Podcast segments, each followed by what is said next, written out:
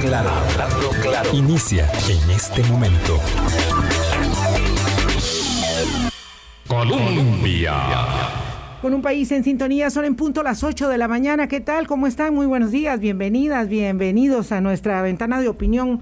Un gusto de nuevo compartir con ustedes cierre de semana, intensa eh, actividad, obviamente mm, marcada por eh, eh, la política electoral y nos obliga a ello a observar la coyuntura aquí en clave local.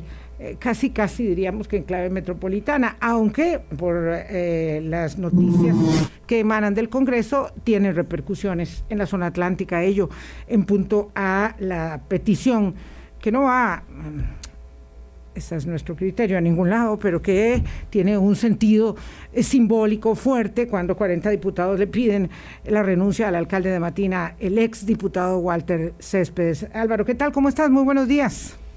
Buenos días, Vilma. Le iba a decir que muy bien hasta que usted mencionó el, caso de Walter sí, hasta que le eché a perder el rato. Sus declaraciones indecentes, asquerosas. Podemos seguir poniéndole todos los adjetivos que queramos para quienes no tuvieron la, el sinsabor de leer, eh, se trata de las declaraciones estas que le dijo él a, un gerente de MECO, eh, venga que aquí no le tengo guaro, le tengo a una indígena. Perdonen que lo tenga que reproducir así, pero así de literal lo dijo y, sobre esas declaraciones él las admitió, haberlas dicho y pidió disculpas, como quien pide disculpas por haberle eh, majado un pie a la otra persona o algo así. Eh, y bueno, ciertamente hubo una moción ayer en la Asamblea Legislativa eh, de repudio a estas declaraciones. No hubo mucha discusión, no, fue que se dedicó demasiado tiempo a ello, pero sí los 40 diputados presentes de todos los colores eh, pues aprobaron la, la, moción y, bueno, es parte del caso Diamante. Eso, va eh, muy bien con eso, pero muy bien cuando se trata de cosas hacia afuera, cuando se trata de cosas hacia ah, adentro, como las observaciones necesarias, eh, claro que debían haberse hecho en la Comisión de Narcotráfico, a uno realmente le da vergüenza que la Asamblea Legislativa haga la tarea con mucha rigurosidad cuando se trata de, eh, de alcaldes o del Ejecutivo o de los demás, pero no cuando se trata de ellos mismos. Aquí tenemos a don Carlos Ricardo Benavides y le voy a poner una en caliente para empezar, porque bueno, porque este café se las trae. Don Carlos Ricardo, un gusto de verdad, hace tiempo, bueno, desde que estaba usted en campaña electoral, la última vez que conversamos, así que qué dicha que nos encontramos antes que termine este año. Buenos días. Muy buenos días, eh, saludos a ambos y a las personas que nos están escuchando y viendo. Siempre es un gusto pasar por acá y bueno, vamos a entrarle a los temas, son muchos. Sí, son muchos. Eh, yo digo que nada más que para entrar, así me, me irrita, ¿verdad? Sobremanera, y esta es una irritación ciudadana que la Asamblea Legislativa, eh, esta que es tan bipolar, yo digo eso porque así me parece su comportamiento, hace cosas muy buenas y otras que dan vergüenza, eh, dice muy buena, ¿verdad? Para llamar al orden, eh, por ejemplo, al diputado Céspedes, eh, impresentable en su comportamiento, eh, o al Ejecutivo, o al Judicial, o a quien corresponda, pero cuando se trata de sí mismos, ahí sí que no hay ninguna autocrítica, ningún ejercicio para establecer las responsabilidades a lo interno, y eso no, eso no habla bien. Bueno, vamos a ver, me imagino que se refiere justamente a lo de su comentario anterior con respecto a la comisión que ha investigado las relaciones de personas vinculadas al narcotráfico con diputados y, eh, qué sé yo, alcaldes, me parece. Yo creo sí, que es la misma. Sí, hablamos específicamente de la, del diputado social cristiano Oscar Cascante y del diputado liberacionista Gustavo Viales. Bueno, es un asunto que no ha llegado al plenario, ¿verdad? Yo no, yo no afirmaría que se trata. Eh, digamos, de un asunto que hayan conocido las fracciones ni todos los diputados y diputadas. Es un, es un expediente sin dictamen, de manera que primero habrá que ver cuáles son los dictámenes de mayoría o minoría que salgan de esa comisión y en segundo lugar habrá que ver cuando la discusión llegue al plenario legislativo y entonces las y los diputados tengamos la oportunidad de valorar cuál ha sido, digamos, eh, el criterio de los diputados en esa comisión, cuáles son las pruebas, cuáles son sus conclusiones. Eso no se ha hecho, eso no ha pasado. En el caso anterior que usted mencionaba ayer sobre el alcalde, esa fue una... Eh, fue una moción sin expediente, sin investigación, claro, que llegó directo al plenario claro. y entonces se conoció ahí, se votó por unanimidad. Este, pero yo, digamos, por ahora no podría adivinar cuál va a ser el resultado de la discusión cuando los expedientes o el expediente relativo a, algunos compañeros pueda llegar al plenario legislativo. Perdón, Carlos Ricardo, que se hará una reflexión. No dudamos que lo ha visto de, de, de, cerca, de mayor cercanía, como lo ha visto la mayoría de la población o incluso la prensa misma. Y la impresión que usted le da, el desarrollo de esta comisión de investigación, yo a veces le agrego de disque investigación, pero bueno, esto es una, una percepción propia. ¿Cuál, es lo que usted ha visto? Vea, le, le, le, tengo que decir que, que no tengo, digamos, no he tenido mayor participación, por no decir que ninguna. Yo estoy en la Comisión de Ingreso y Gasto Público y hemos estado de lleno en otras investigaciones, particularmente en el tema del CNP, de las compras del CNP, de las compras de la caja y ahora más reciente en, las, en la investigación sobre las pruebas FARO y los famosos factores asociados. Es que temas no faltan, claro. Entonces, estamos, estamos a doble sesión en esa comisión de ingreso y gasto público y yo no he ido a, la sesión ni de la comisión que investiga lo que estamos hablando aquí, ni tampoco la que tiene que ver con cochinilla. Sí, está muy intenso el Congreso, pero eh, imposible estar en todo. Cuando llegue a plenario, entonces tendré mucho mayor criterio. Mm. Sí, yo creo que, digamos, hay un ejercicio de congruencia que se hace muy importante y creo que vale muy a tono, viene muy a tono con lo que vamos a conversar hoy sobre esta campaña electoral. Un ejercicio de congruencia que se hace, eh, digamos, demandante por parte de la ciudadanía en términos de, eh, digamos, el, el, decir y el hacer, ¿verdad?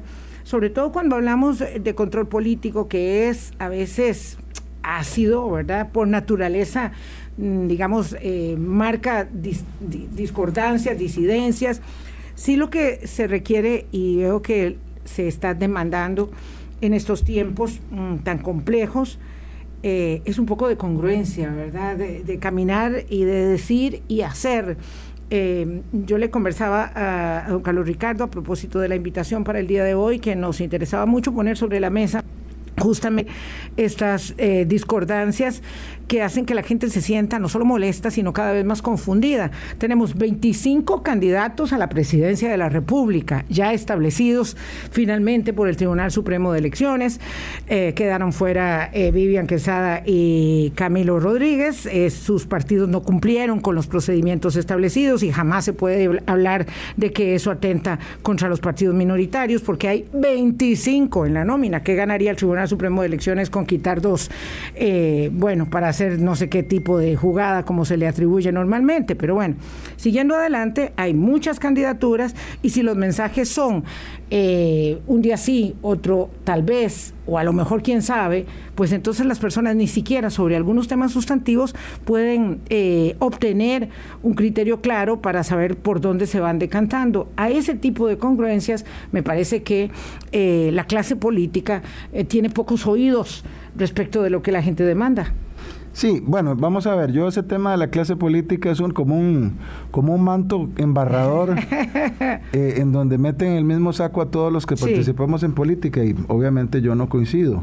Pienso que hay algunas personas que tienen una perspectiva y un comportamiento en política determinado y otras personas que tienen otro y otras otro y, y yo tengo uno muy particular, o no muy particular, pero el, el mío, este, eh, que probablemente me ha generado no pocas este, no pocos inconvenientes.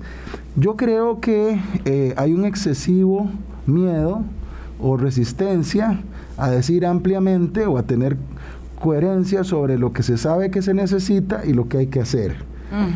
Em, y en segundo lugar, también creo que hablando de 25, eh, el foco de la eh, opinión pública o de la gente eh, por más esfuerzo que hagan algunos programas por incluir y escuchar a todos los partidos políticos y sus candidatos, eh, no es cierto que esté sobre todos, está sobre pocos, particularmente sobre algunos, muy particularmente sobre algunos, ¿verdad? De los que se espera más de los que siempre se espera más, lamentablemente, para los efectos electorales de esos de los que se espera más. Y, precisamente uno de ellos es el partido en donde yo estoy, que es el Partido de Liberación Nacional, mi partido, a, quien siempre se le exige más y se le pone el foco bien grandote. Otros partidos, incluso que tienen alguna opción electoral, eh, pareciera que a veces se da por descartada su seriedad y entonces ni se les pregunta sobre algunos de los temas relevantes del país. Vamos a ver, ya nos la pone para, para eh, continuar. Ese foco grande eh, tiene que ver con la experiencia, la responsabilidad histórica, el, el hacer, ¿verdad? evidentemente el adulto de la habitación requiere del comportamiento, digamos, eh, más probo y ejemplarizante. Eso no cabe ninguna duda. Y estamos hablando del partido político más eh, importante en la historia de la Segunda República de Costa Rica. Entonces, por eso ahí está el foco, ¿verdad? Yo no sé si es que usted está molesto por tener tanto foco o no, o está de acuerdo con lo que señalamos. Y en efecto, no es lo mismo hablar de liberación, la unidad, eh, Nueva República eh, y, no sé, el Frente Amplio, que está muy bien puntuado en las encuestas, por decir. Muy bien dentro de las circunstancias. Eh, bueno, de las escalas. Hoy, hoy ¿verdad? que otros partidos que, que, que están debajo del 1%. Es cierto, hoy también. En ese punto específico, en Liberación Nacional, un día se está a favor del acuerdo con el Fondo Monetario Internacional, otro día mejor no, y tal vez mañana volvemos a cambiar de opinión, porque está visto que lo que pasó esta semana fue que con la salida determinada de don Rodrigo Arias y de don Eduardo Lizano, el candidato tuvo que rectificar su posición y frente a ello y con pocos deseos de hacer en la Asamblea Legislativa respecto de un tema tan eh, odioso como el empleo público, eh, pues evidentemente se genera más confusión y se revuelven y se agitan las aguas en, cuesta de moras para no hacer lo que hay que hacer. Sí, yo creo que en los partidos políticos normalmente se reniega de las medidas que hay que tomar, se dice eh, que hay que tomarlas, pero no se dice cuáles ni cuándo. Y eso es a lo que yo me refería. Me parece que hay plena conciencia, por lo menos de los principales partidos, en el sentido de que el acuerdo con el Fondo Monetario es insoslayable. Eso no se puede burlar, eso es una cosa que no se puede dejar por ahí. Y lo otro que, hay que decir es que cualquier renegociación, la cual es posible, yo creo que hay que, hay que, hay que estar de acuerdo con que es posible hacer una renegociación, el rendimiento tiene que ser igual, no puede ser menor. Es decir, los efectos al final de cuentas para los que el Fondo Monetario pide o, plantea condiciones en, función de préstamos, etcétera, es el mismo. Es decir, igual habrá que hacer un sacrificio del mismo tamaño, a eso se refiere. Efectivamente, Álvaro. Lo que usted no haga por el lado de los ingresos, entiendas impuestos o eliminación de exoneraciones, lo tendrá que hacer por el lado del recorte de los gastos o tendrá que hacer un balance entre ambas, o inventarse un impuesto que no toque a un sector o a otro. Es realmente incómodo para el gobernante o la gobernante que venga, pero también para todo el sistema y para todos los partidos políticos. Es una coyuntura muy pesada, estamos hablando de una Costa Rica con una economía deprimida, con una Costa Rica cuya producción venía a la baja antes de la pandemia, con una discusión sobre una crisis fiscal, con nuevos impuestos eh, planteados a partir eh, o, por el, el plan fiscal, una pandemia y además de eso, un agravamiento de esa crisis fiscal que ahora requiere medidas. Por supuesto que el ciudadano o la ciudadanía está exhausta, las, eh, las manifestaciones más normales en las redes sociales son no más, no más un impuesto más no queremos, ¿verdad? Ese es el, ese es el clamor popular. Los candidatos y candidatas lo, ayer y siempre. Sí, claro, pero los candidatos y candidatas lo tienen clarísimo que hablar de impuestos es pecado y nadie quiere oír hablar de eso y al mismo tiempo los más inteligentes saben perfectamente que es algo de lo que no se van a poder librar si ganan las elecciones. Mm. Entonces, de alguna forma, en algunas, en algunas eh, agrupaciones puede ser que la, que la eh, digamos, la consigna sea, este, a todos diles que sí, pero no les digas cuándo, como la canción, ¿verdad? Entonces, si estamos muy preocupados, hay que entrarle al acuerdo con el fondo, pero no me gusta ninguna de las opciones. Sí, claro. ¿Verdad? Les van a gustar todas después. Cuando gobiernen. claro.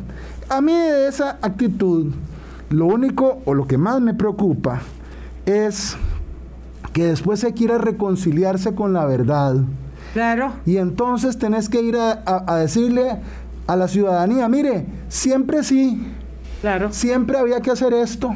Y además tenés que juntarte con el otro montón de, digamos, de calculadores que quedaron en oposición, que dijeron lo mismo, y jalarlos a la mesa y decirles, muchachos, muchachas, vengan, vengan para acá. De sí, siempre sí, ¿verdad? Tenemos que ir a, aplicar el acuerdo con el fondo y vamos a tener que tomar estas y estas y estas medidas, las cuales van a ser duras. Entonces es, es una especie de, eh, digamos, de, de adormecimiento de la ciudadanía que no quiere impuestos o que no quiere sacrificios del lado del Estado, ni recortes, eh, mientras pasa el periodo electoral. Yo lo veo así y lo tengo que decir. y me encanta, y me encanta su señalamiento, Carlos Ricardo Benavides, porque creo que usted eh, ya probó eh, que la congruencia no deja muchos votos. digo, se le señala por haber sido co-gobierno, por haber estado a favor de las iniciativas estas de medicinas amargas que teníamos que tragarnos, que digerir todos. Eh, y entonces es un buen llamado de atención también para los ciudadanos, también para el votante. Yo quiero escuchar algo que me satisfaga, aunque no sea la verdad. Y quiero dejarme seducir. Finalmente necesito volver a enamorarme. Esto es... Eh, no, pero, pero vamos a ver, vamos a ver. Hay mucha gente la que está deseando que le mientan como aquella canción, ¿verdad?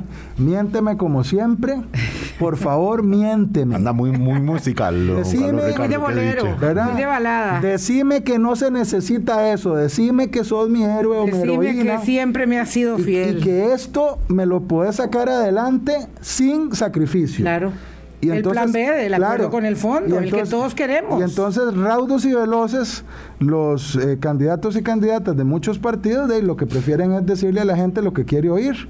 Ya después de que pase la elección veremos, es un poco, ¿verdad? esa consigna. Por ahora, digámosle a la gente lo que quiere oír. A mí eso no me gusta. Yo creo que sí es posible decirle a la gente que hay que tener equilibrios y podemos hablar incluso sobre proyectos específicos con el Fondo Monetario, pero si hay que afrontar la verdad, no hay una forma distinta de hacer las cosas. Nos guste o no, hay que caminar con seriedad para que el país no reviente y para que las personas más humildes y las personas de clase media a las que decimos que estamos defendiendo no entren en un calvario económico por un alza en las tasas de interés, por una hiperinflación y por una depreciación aguda de nuestra moneda. Y entonces ahí todo el mundo se va para el diablo después de haber tenido la oportunidad de haber organizado con algún sacrificio una economía que pueda volver a crecer.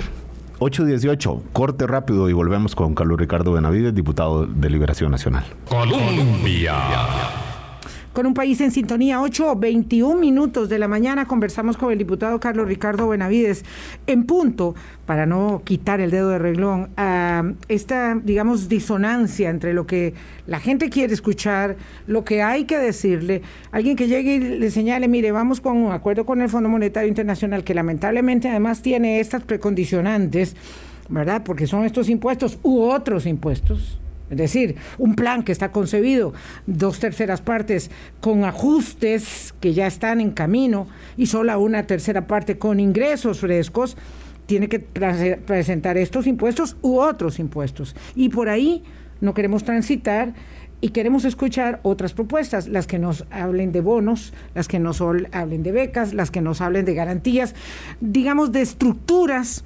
eh, sociales que puedan apuntalar mucho más las necesidades, aunque ello no nos saque de la pobreza ni genere empleo, pero que apuntalen más los beneficios sociales sin decir de dónde sale el dinero, porque eso es mucho más fácil y tal vez más atractivo. Y en este momento hay que llegar a la segunda ronda. Es decir, todo el empeño es porque haya dos que puedan entrar a la segunda ronda y nadie la tiene segura. Sí, sí, bueno, forma parte, me parece a mí, en general, de la estrategia de todos los partidos, ¿verdad? Escolarse en la segunda ronda como de lugar, no importa lo que haya que hacer o decir. O no decir nada, como, como, como la candidata del Partido Unidad Social Cristiana, que usualmente no dice nada. Es correcto, es decir, hay mucho de eso, ¿verdad? Y hay estrategias más exitosas que otras. Unos más callados, otros más hablando, y al final de cuentas este, la ciudadanía no recibe una respuesta clara sobre las medidas que tomaría uno u otro. Eh, en donde a veces pareciera que hay más claridad en empleo público, porque ya, ya estamos montados en ese barco y porque es el elemento principal y todos lo saben, es digamos el reto eh, puntero de la negociación con el Fondo Monetario Internacional y entonces pocos se atreven a decir yo estoy en contra de la, ley de empleo público, salvo muy poquitos, ¿verdad? Que no tienen nada que perder. Bueno, mm, yo creo que algunos, bueno, no con su clientela, digamos. este, hay dos o tres eh, partidos o fuerzas en el Congreso que, efectivamente están apuntados con, con, no permitir que se... Pero, don Carlos Ricardo, no podemos negar que el, candidato José María Figueres ha sido como mínimo ambiguo, no sé, eh, poco claro, poco claro. Absolutamente eh, ambiguo y contradictorio. Y, y, esto porque usted hablaba de 25 opciones y la, y la dificultad de que el electorado las, siga. Es que no son 25, don Carlos Ricardo, porque 25 sería si hay posiciones monolíticas de los candidatos y, en relación con sus partidos, pero es que a veces el, el diputado, el candidato a diputado prominente dice una cosa, el candidato presidencial dice otra, el candidato a la vicepresidencia dice una, como el caso de don Franco Pacheco en el PUSC. Entonces no son solo 25 posiciones, probablemente sean 50, 70 y además a veces es una hoy y una distinta mañana. Entonces, la confusión del electorado, yo puedo entender que, que, quien no esté las 24 horas como estamos nosotros como periodistas o ustedes como políticos pendientes de esto, es dificilísimo saber exactamente qué propone cada uno de los candidatos de los candidatos presidenciales o sus estructuras partidarias. Sí, hay mucha cautela, ¿verdad? Y según se van desarrollando las cosas, la gente va reaccionando, los candidatos van reaccionando. En el caso de don José María, yo tengo que decir, para este, ser completamente correcto en esto, que las conversaciones que hemos tenido con él, el grupo de diputados de Liberación Nacional, él eh, se ha mostrado en pro de la negociación con el Fondo Monetario, de la importancia de la negociación con el Fondo Monetario, es decir... Claro, pero de puerta para adentro. No, lo ha dicho también afuera. Sí, bueno, lo, aclaró el, miércoles por la noche, después de lo que dijo el martes. Los problemas comienzan cuando entramos al detalle de cada proyecto de ley. En el caso de José María, le había sido claro de que el, proyecto que tiene que ver con lotería no, no le gustaba para nada, que, creía que eso no debía caminar. Eh, en el caso de las casas de lujo, que sí, pero que debía de tener digamos, congruencia al monto base del, de la valoración de la casa de lujo para que sea de lujo. Si la pones en 130 millones de pesos, probablemente vas a afectar, o no probable, seguramente vas a afectar de manera injusta a muchísima gente de clase media que está peleando por tener un crédito o pagando un crédito eh, a 30 años para poder tener una vivienda este, acorde con esa condición social y que entonces no parece justo y es una cosa que hay que arreglar. Y hay otros, ¿verdad? Después podemos ver este temas eh, de... La exoneración al salario escolar. bueno, ese, ese es un... Vamos a ver, el tema de la exoneración al salario escolar que ha sido tan traído y, y venido. Yo particularmente, tengo que decirlo, creo que no existe ninguna razón para que todas las personas paguen impuestos sobre sus ingresos y, especialmente sobre sus utilidades y, el, y el salario escolar misteriosamente está exonerado. No, tienen, no hay ninguna razón técnica, jurídica, para que ello social o política para que eso persista. Y vea que lo estoy diciendo con toda claridad. A título personal lo dice. A título personal lo digo, sí. Yo lo digo a título personal.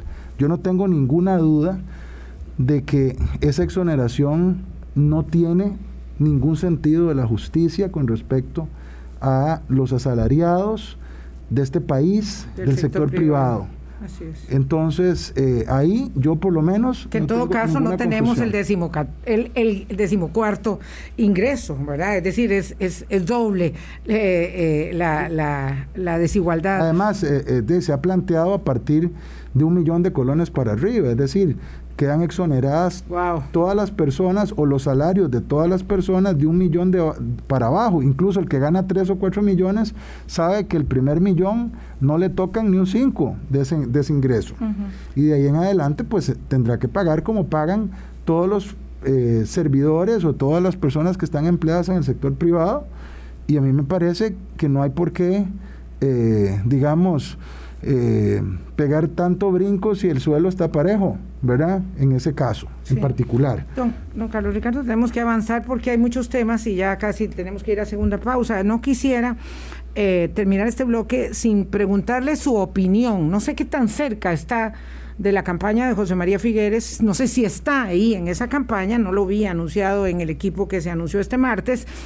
Eh, ¿No tiene usted la sensación que me han comentado algunos líderes políticos de Liberación Nacional y analistas en el sentido de que don José María pareciera estar bastante desvinculado del entendimiento de la realidad nacional de la política de Costa Rica hoy, en el 2021, respecto de cuando dejó el país dos décadas atrás, y que ello implica una eh, elaboración narrativa ¿verdad?, de campaña electoral que está muy superada en el país y que está generando a lo interno esta, esta, esta circunstancia eh, en la elaboración de la estrategia, en la puesta en marcha de la escena política de cada día del Partido Liberación Nacional. Bueno, no, yo efectivamente no estoy, digamos, metido en, en el grupo de estrategia ni nada que se le parezca. Entonces me resulta muy difícil opinar al respecto. Yo he ofrecido me ayuda en otros aspectos y don José María me ha pedido que le contribuya al partido y a la campaña en otros, en otros temas. Eh, le he acompañado en algunas actividades y en algunos eh, aspectos, digamos, de orden sectorial y territorial y lo voy a seguir haciendo. Eh, lo digo sin ambajes, es mi partido y, y, es el candidato por el que yo voy a votar. en fin, bueno, pero, como, vamos a ver, como experto, como, como conocedor, ¿qué opina? Bueno, opino que don José María es una persona que conoce la realidad nacional. A uno podría gustarle o no gustarle la campaña, pero yo no tengo ninguna duda de que es una persona que conoce la realidad del país, que tiene experiencia y además eh, es un hombre con, un carisma muy eh, fuerte, muy importante. Eh, creo que él podría ser más asertivo a la hora de plantear sus asuntos eh, y, tener dentro de una campaña que es muy emocional, este, también tener algunos, eh, digamos, ganchos que puedan jalar a gente que tiene, digamos, preocupaciones puntuales sobre grandes temas del país. Eh, pero más allá de eso, repito, me, me, resulta muy difícil opinar porque yo no estoy ahí digamos, en el grupo de su estrategia, ni, eh, nada que se le parezca. Pero usted ve que la, la, forma en que eh, este llamado, estos ganchos, que son pocos los que ha tenido, parece que usted menciona, eh, están rindiendo frutos. A, juzgar por las encuestas por la encuesta no, tanto puntos entre la encuesta de agosto y la encuesta de noviembre de siempre pero bueno puntos. siempre además de eso ahí ustedes los políticos dicen bueno además hay un sentimiento de calle un olfato que le llaman. Bueno usted cree que está respondiendo a la estrategia que, que, se ha planteado considerando que era el, el que es el partido bueno, más, grande y que era el candidato que partió desde una posición más ventajosa. Mire, yo prefiero no hablar de resultados de encuestas solo por esta razón. No conozco, digamos, más allá de lo que se ha publicado, no conozco encuestas más completas e internas, particularmente no conozco el resultado de los tracking, que es el que te, los que te van dando el día a día y te van dando una constante, una tendencia. Entonces, no sé cómo anda eso, no tengo acceso si es que existen. Eh, así Seguro que, bueno, existen, claro. Puede ser. Eh, entonces, de, no, no, francamente no, no me atrevo a opinar. En la calle este, veo una creciente, digamos, eh, cercanía. De a poco, de poco a poco, la gente va hablando más del tema electoral en los círculos sociales y familiares. Poco a poco, la gente ha estado bastante retirada de esto. Y el fenómeno ese que todo el mundo está esperando, de que en enero se resuelvan las cosas, para unos o para otros, bien o mal, pareciera que va a ser así. Es decir, que la recta final eh, en, las elecciones de este país sigue siendo la, parte más importante de la campaña. Y creo que todos los partidos están apostando a eso. Que nos vamos a ir a Navidad con una alta incertidumbre o al tamal o a las corridas de toros, si es que hay, que parece que, que no será como siempre. No, yo creo que sí va a haber, pero en otro lado. Pero de otra manera. claro. 8.33, volvemos con don Carlos Ricardo Benavides. Colombia. Con un país en sintonía, 8.36 minutos de la mañana en el Congreso esta semana. Eh, parece mentira, de verdad, se desechó finalmente el proyecto de ley que pretendía eh, establecer vía justamente vía ley eh, la moratoria para la exploración y pues la prohibición perdón para la explotación exploración y explotación de petróleo y gas esto de verdad este pareciera digamos, inconcebible. Un país como este, uno creería que un proyecto así se iba a aprobar con, con, mucha facilidad. En cambio, habrá que buscar otra alternativa, otro nuevo proyecto de ley. ¿Qué opinión le merece esa circunstancia? Ah, ahora voy a corregirme. Eh, no vuelvo a decir el término bipolar, porque eso es eh, ofensivo para las personas que padecen ese ese síndrome y es un comportamiento pendular, una asamblea que hace muy bien las cosas y luego las hace muy mal, ¿verdad? Un día sí y otro nos sorprende. Eh, ¿Qué opinión le merece eso, don Carlos? Bueno, yo veía venir ese resultado porque se venía acercando el límite del plazo cuatrienal del proyecto, había que eh, votar a favor de la ampliación del plazo y esa ampliación requiere de 38 votos. Y entonces venía, venía siendo cada vez más visible que era difícil conseguir los 38. Lo que sí me sorprendió fue que la primera votación anduvo como por, no sé, 23 sí, 20 no, o 24 sí, 20 no, casi a la mitad, casi a la mitad.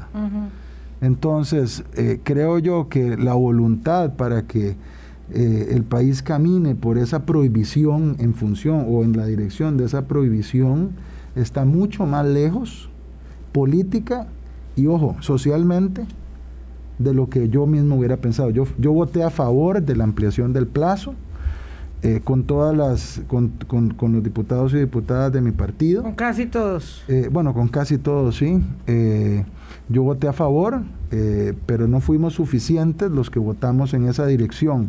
Pero sí creo que hay una llamada importante de atención en, relación con ese tema. no están dispuestos todos los partidos ni todas las fuerzas políticas o sociales del país a admitir una prohibición de, de, esa sí, exploración. Yo vi estos números ayer que menciona usted y, y, sí, muy altos eh, y los, los que estaban en, contra de darle vida a este proyecto y esto pone cuesta arriba la propuesta que de una vez envió el Ejecutivo, un nuevo proyecto y de una vez lo convocó para insistir ya ahora con un nuevo expediente, nuevo número. Eh, pero ciertamente ya ahora la, pregunta es si, si, si, habrá los votos que no se necesita mayoría calificada, se necesita una mayoría, pero ya, ya, ya con, la pregunta, y como mencionamos el otro día en el Zoom electoral, en la última encuesta de CIEP que publicó esto, en, que preguntó esto en agosto, decía que 45% de la población estaba a favor y 46 o algo así estaba en contra, prácticamente empatado. Realmente los partidos también responden un poco a eso y saben que hay una... Sin lugar a dudas. Yo pienso que hay, hay, hay, hay partidos y particularmente, digamos, algunos... Eh, sectores con un megáfono más grande eh, que han creído que esa era, digamos, la voluntad mayoritaria de la gente y que, y que el país, digamos, está dispuesto a partir de su tradición de no exploración y explotación de los recursos eh, del subsuelo, a aceptar tranquilamente que se lo prohíban para siempre. Y evidentemente el país no lo está. Mientras tanto, vamos a seguir, digamos, dependiendo de una moratoria vía decreto. Eh, y eso nos da pues tranquilidad, porque es, lo cierto es que cambiar el estado de las cosas en términos eh, legislativos para avanzar en la extracción eh, pareciera ser muy, muy, difícil, muy difícil. de lo que vamos a esto era un símbolo, un, una, una, una, señal muy potente. Bueno, yo, creo que es parte del problema, Irma, que, que realmente estaba planteado como un símbolo porque es prohibir lo que no se está haciendo. Sí, claro. y de lo que vamos a seguir dependiendo es de, nuestra eh, horrible, eh, digamos, eh, eh, situación de esclavitud de la importación de todos esos combustibles. Eso es lo que vamos a seguir. Eso es lo que estamos sujetos a seguir importando. Que se ha planteado el proyecto como, eh, a juzgar por la misma discusión que se dio en la Asamblea Legislativa, como una medalla más ambiental al presidente Carlos Alvarado y al discurso eh, anticarbonización. Y, y, que es algo con lo que cree el presidente va a beneficiarse en su imagen post al, al gobierno. Hay algunos que, lo han visto así. Sí, hay algunos que lo han visto así. Eh, en este caso, en este caso, pues, evidentemente, eh, en el caso de Liberación y el PAC han estado eh, juntos en ese tema de, de la prohibición de, la, de la, prohibición Sí, tan juntos como el Partido Unidad Social Cristiana, y el Bloque Nueva República, en, en el otro sentido. Eh, y bueno, y además hubo otros, porque Restauración los acompañó a ellos también en esta oportunidad, señalando justamente que el decreto eh, es eh, suficiente, el decreto ejecutivo. En fin, por ahí transitan las circunstancias, digamos, de una sociedad que se polariza en torno a los temas.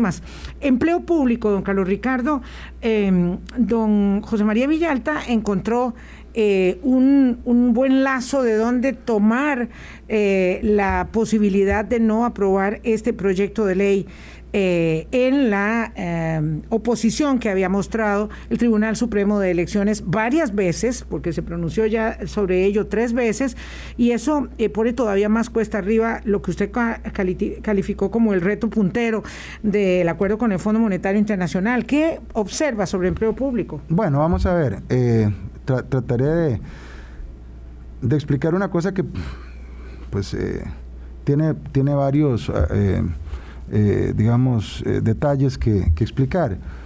Lo que ha dicho el Tribunal Supremo de Elecciones es este, que, que ese proyecto tiene, digamos, un ribete electoral, eh, que yo no se lo veo por ningún lado, ya vamos a comentar de eso, y que en el tanto en que tiene, digamos, esa condición electoral, el proyecto de empleo público, este, ellos se encuentran insatisfechos con la orientación del proyecto que podría afectar a una cantidad determinada de, sus servidores, de sus empleados o empleadas o funcionarios funcionarias y que por ende eso afectar digamos en algún en algún modo el proceso. el, no el quehacer del Tribunal Supremo de Elecciones y que entonces eso lo convierte en un proyecto con, con contenido electoral y por lo cual hay que aplicar o hay que entender que se activan o se dan las los efectos del artículo 97 de la Constitución Política. ¿Cuáles son esos? La Constitución Política en el 97 tiene dos párrafos. Uno lo que dice es que cuando se vaya a ver un tema de esta naturaleza, si es que fuera electoral, eh, el proyecto requiere 38 votos. Es decir, es otro órgano más del Estado intentando calificar la votación en la Asamblea Legislativa, es decir, poniendo la cuesta arriba.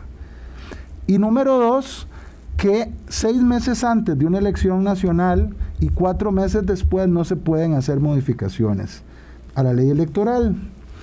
Ese ha sido el argumento de José María basado en la opinión eh, de la, del Tribunal Supremo de Elecciones.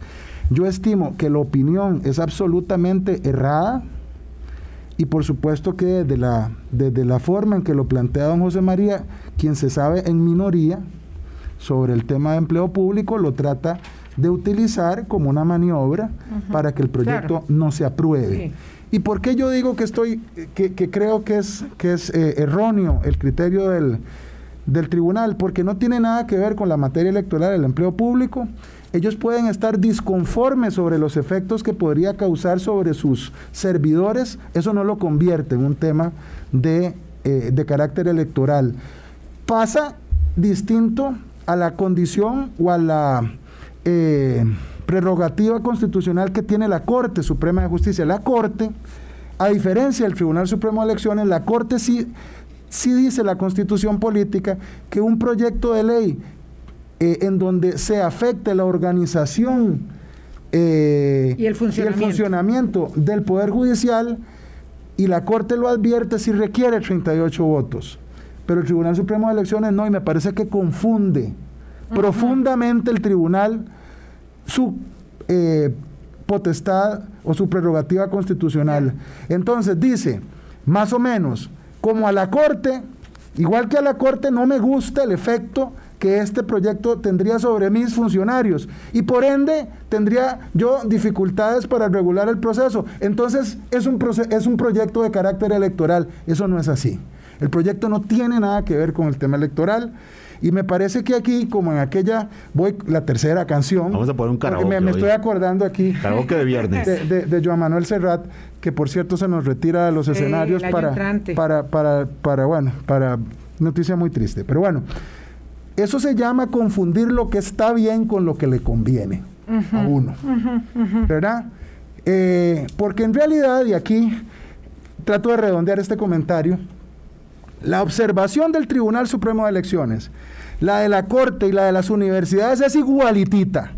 ¿En qué sentido? Lo que no le ha gustado a ninguna de esos tres órganos es que lo que el nuevo texto del, del empleo público que aprobó eh, la Comisión de Consultas de Constitucionalidad y el plenario, atendiendo a las observaciones puntuales de la Sala Constitucional, es que lo que dice el nuevo texto es que los funcionarios de esos órganos, digamos con independencia señalada en la Constitución política, los funcionarios y funcionarias que quedan por fuera, entre comillas, de la aplicación de empleo público y particularmente de los criterios centralizados del MIDEPLAN, son todos aquellos funcionarios y funcionarias que cumplen de manera exclusiva y excluyente las competencias propias de sus órganos.